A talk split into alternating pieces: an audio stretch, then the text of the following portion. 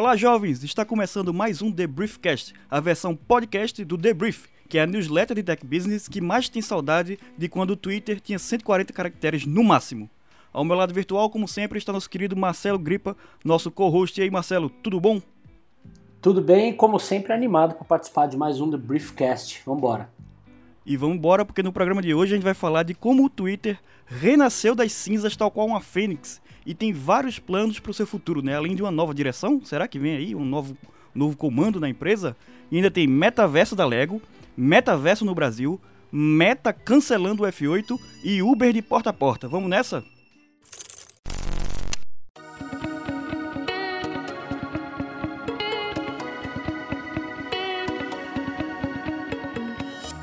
Em 2016, o Twitter era uma rede social esperando para morrer e se juntar a Orkut, MySpace e Google+. Perdendo usuários e anunciantes, a empresa parecia sem rumo e tomada por trolls. Em um artigo de janeiro daquele ano, a revista New Yorker chegou a declarar o fim do Twitter. Ela teceu elogios à sua importância né, na cobertura de eventos em tempo real, como o atentado da Maratona de Boston, né, que tinha acontecido três anos antes, mas ressaltou que eventos como o Gamergate, né, que abriu o bueiro do comportamento de ódio e misoginia, é, estava afastando as pessoas da plataforma. Corta para seis anos depois e o Twitter é uma das redes sociais mais influentes do mercado, né, embora não seja a com mais usuários. E acaba de ter 9,2% das suas ações compradas pelo Elon Musk, por algo em torno de 3 bilhões de dólares. Lá em 2016, a, a empresa até tentou ser vendida, né, valendo 14 dólares por ação, e não conseguiu. Hoje, cada ação do Twitter custa 50 dólares, mas já chegou a valer 77 dólares em fevereiro de 2021. Pois é, o Twitter foi a primeira grande empresa social de consumo a perder usuários e voltar a crescer de forma significativa. Aliás, fica a lição aí para o Facebook, para o Zuckerberg, né, que estão preocupados porque foi a primeira vez que a empresa apresentou um déficit de novos inscritos na casa do milhão. Ah, o Twitter fechou 2021 com 5 bilhões de dólares em receita anual, o que significa um aumento de 37% no ano e 315 milhões de usuários ativos. E mais do que isso, Renato, diferente do que rolou na época das vacas magras, o Twitter está assim com uma série de iniciativas em andamento que irão impactar o futuro. Uma delas tem a ver com um assunto que está em alta no momento e quase todo programa a gente fala dele: cripto. A empresa montou uma unidade de negócios dedicada exclusivamente ao desenvolvimento da estratégia da rede social para criptomoedas, blockchains e tudo o que se enquadra na Web3. O Twitter Crypto foi anunciado em novembro do ano passado com a missão de criar um protocolo, possivelmente com componentes blockchain, para construir aí as redes sociais descentralizadas. É, entre alguns dos novos recursos aí que a rede social introduziu, ela trouxe uma espécie de gorjeta, né, que vai ajudar é, criadores a receber doações em Bitcoin por meio do Lightning, né, que é uma rede de pagamentos rápidos para moedas digitais. Em janeiro, é, o Twitter permitiu que os assinantes do serviço Premium, né, o Twitter Blue, exibissem seus NFTs como fotos de perfis no formato diferente, né, formato hexagonal, que aí destaca se ah, essa pessoa está usando é, um, um, NFT comprado, adquirido por ela como uma imagem de perfil, né? E foi uma parceria com o marketplace do OpenSea, né? Por isso que principalmente os principais avatares usados eles são do, do Bored Ape. É, não à toa, o novo membro do conselho de administração da empresa também é um entusiasta do cripto, né? Ele mesmo, Elon Musk.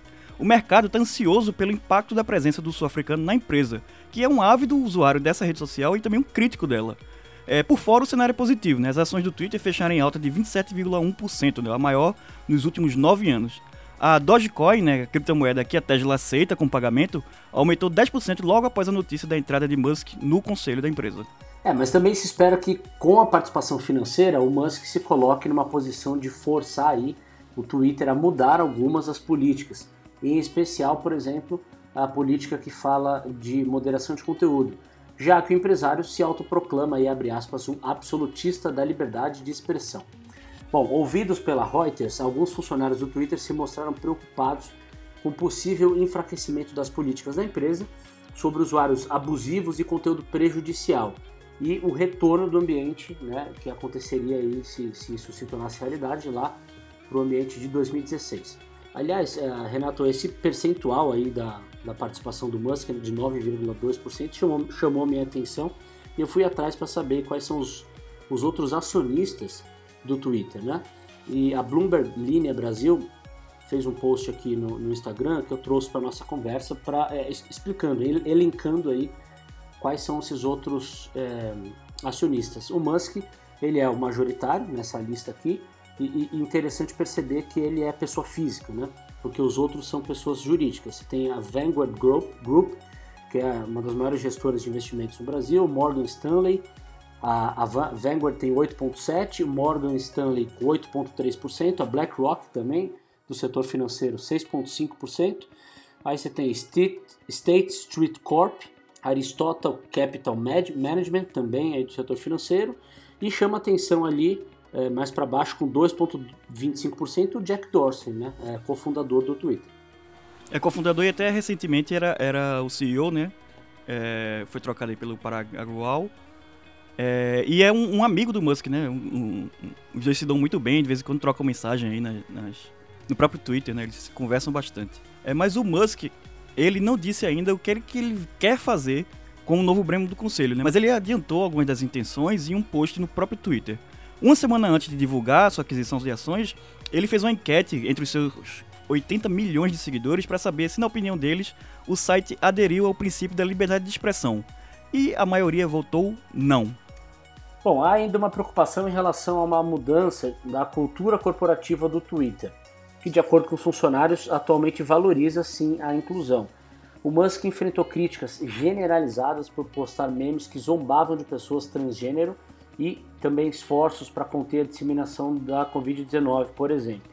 E aí só uma, uma brincadeira né, que aconteceu hoje, para quem tá, tá, tá na dúvida aí sobre como o Musk vai se portar, ele já chegou zoando geral. Ele compartilhou hoje um tweet de um usuário que fez uma brincadeira aí do, do dia em que ele fumou um cigarro com tabaco e maconha durante a participação num podcast. E aí o, o Musk escreveu que, abre aspas, a próxima reunião do conselho será irada. Para bons entendedores, meia palavra basta. Elon Musk sendo Elon Musk.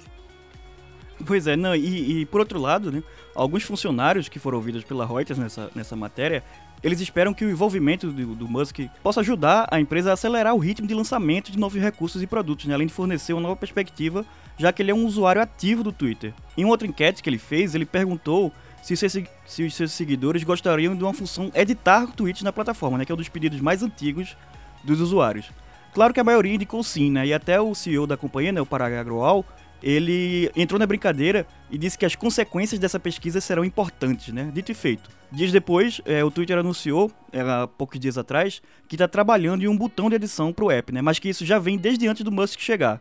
De fato, a empresa disse que está analisando o recurso desde o ano passado e começará a testar com membros do Twitter Blue nos próximos meses.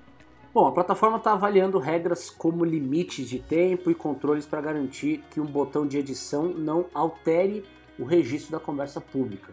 E o pessoal do Twitter Blue já pode, abrir aspas aí, desfazer o envio de um tweet. Então não está claro também que o novo recurso seria algo exclusivo aos usuários pagos. No passado, o que se sabe é que o ACO, o Jack Dorsey, de quem a gente falou recentemente, disse que, abre aspas, provavelmente nunca, fecha aspas, disponibilizaria a edição de postagens. Então, não tem jeito, vamos ter que esperar para ver.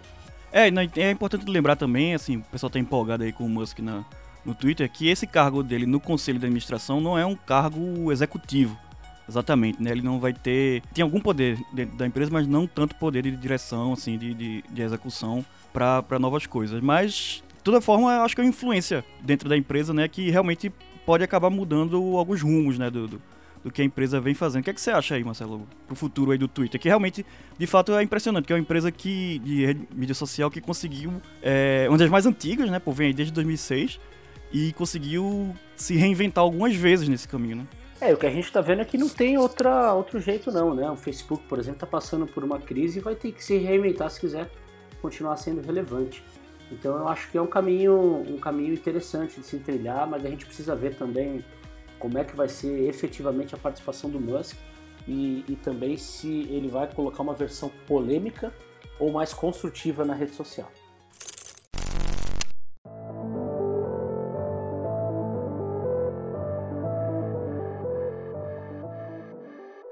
E vamos para as notas, as rapidinhas da semana é, a Lego já escolheu seu parceiro para se aventurar no metaverso. Né? A fabricante de brinquedos se uniu à desenvolvedora de Fortnite, né, a Epic Games, para construir um mundo virtual feito de pequenas peças de plástico. O projeto será abre aspas, um lugar para crianças brincarem no metaverso, fecha aspas, de acordo com a empresa.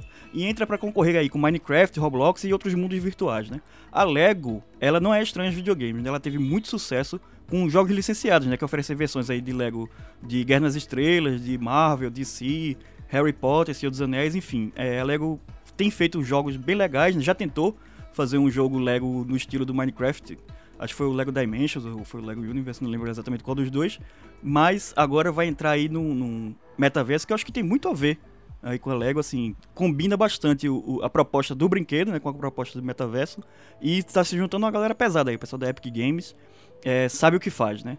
Então, promessas aí de um jogo Lego no metaverso. Exatamente, eles nem dizem que é um jogo, na verdade, né? Uma experiência Lego no metaverso aí, bem bacana, muito em breve. É, vem coisa boa por aí. Bom, uh, por falar em metaverso, uma pesquisa da Accenture aponta que os mundos virtuais devem se popularizar mais rápido no Brasil do que em regiões como Estados Unidos e Europa. A aposta foi feita a partir de entrevistas com 4.650 executivos de alto escalão de 35 países.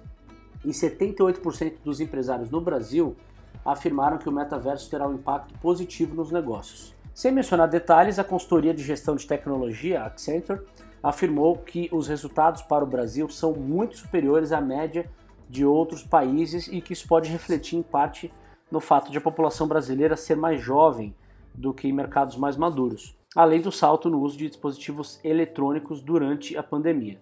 E tem uma outra coisa aí, a gente gosta de tecnologia, gosta de interagir, então acho que a expectativa se baseia também no comportamento do brasileiro. É bem isso que eu ia dizer, porque o brasileiro ele é empolgado mesmo com, com a novidade, né? Assim, muitas vezes abraça inovações que, que outros países flopam, assim, não dão certo, ou chegam depois, assim, o brasileiro curte muito, assim, ser early adopter, né, de, de tecnologia, principalmente virtual, assim, na internet, em, em, rede social. E ainda em meta, né, mas não inverso, é, a Meta mandou avisar que não terá conferência F8 esse ano, né? E não dá nem para desculpar a pandemia que cancelou as duas últimas edições do evento. Né? Dessa vez, a empresa diz que está focada em construir o metaverso né? e por isso não realizará o evento. Não rola um F8 ao vivo desde 2019, né? tanto o F8 2020 quanto o 2021 foram online. Mas vale lembrar também que a Meta não realizou a conferência em 2009, 2012 e 2013, né? ou seja, não é exatamente uma novidade, uma coisa de outro mundo a Meta barra Facebook cancelar o F8. É, um dos projetos que pode estar na mesa da empresa, e aí está tomando o tempo dela, é a criptomoeda da Meta, né, que já está em desenvolvimento de acordo com o Financial Times e será usada para recompensar criadores, é, realizar empréstimos e outros serviços financeiros.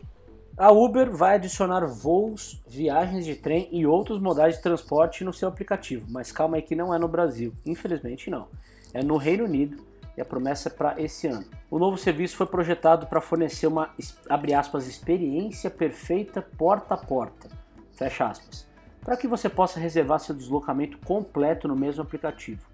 Não, a Uber não vai contratar pilotos de avião, mas vai integrar em seu software companhias aéreas, operadoras de ônibus e de trens intermunicipais, além de empresas de aluguel de carros.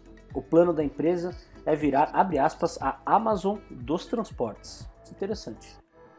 É, praticidade, né? Assim, espero que ela não canibalize essa galera de alguma forma. Mas é, é, interessante, né? Você conseguir, sei lá, você vou fazer uma viagem de férias, vou para os Estados Unidos, né? E conseguir no mesmo aplicativo pegar meu táxi daqui para o aeroporto, pagar minha passagem do, do daqui, sei lá, do Brasil para Miami e chegar lá em Miami já reservar também o táxi ou Uber do do aeroporto pro hotel, né? Assim, você fazer de uma tirada só e fica mais tranquilo. Né? Sim, tudo na mesma plataforma, fazer um pagamento só, bastante conveniente. E agora, para finalizar nossa recomendação da semana, é, minha recomendação é um jogo, um game, um jogo eletrônico para você que é jovem.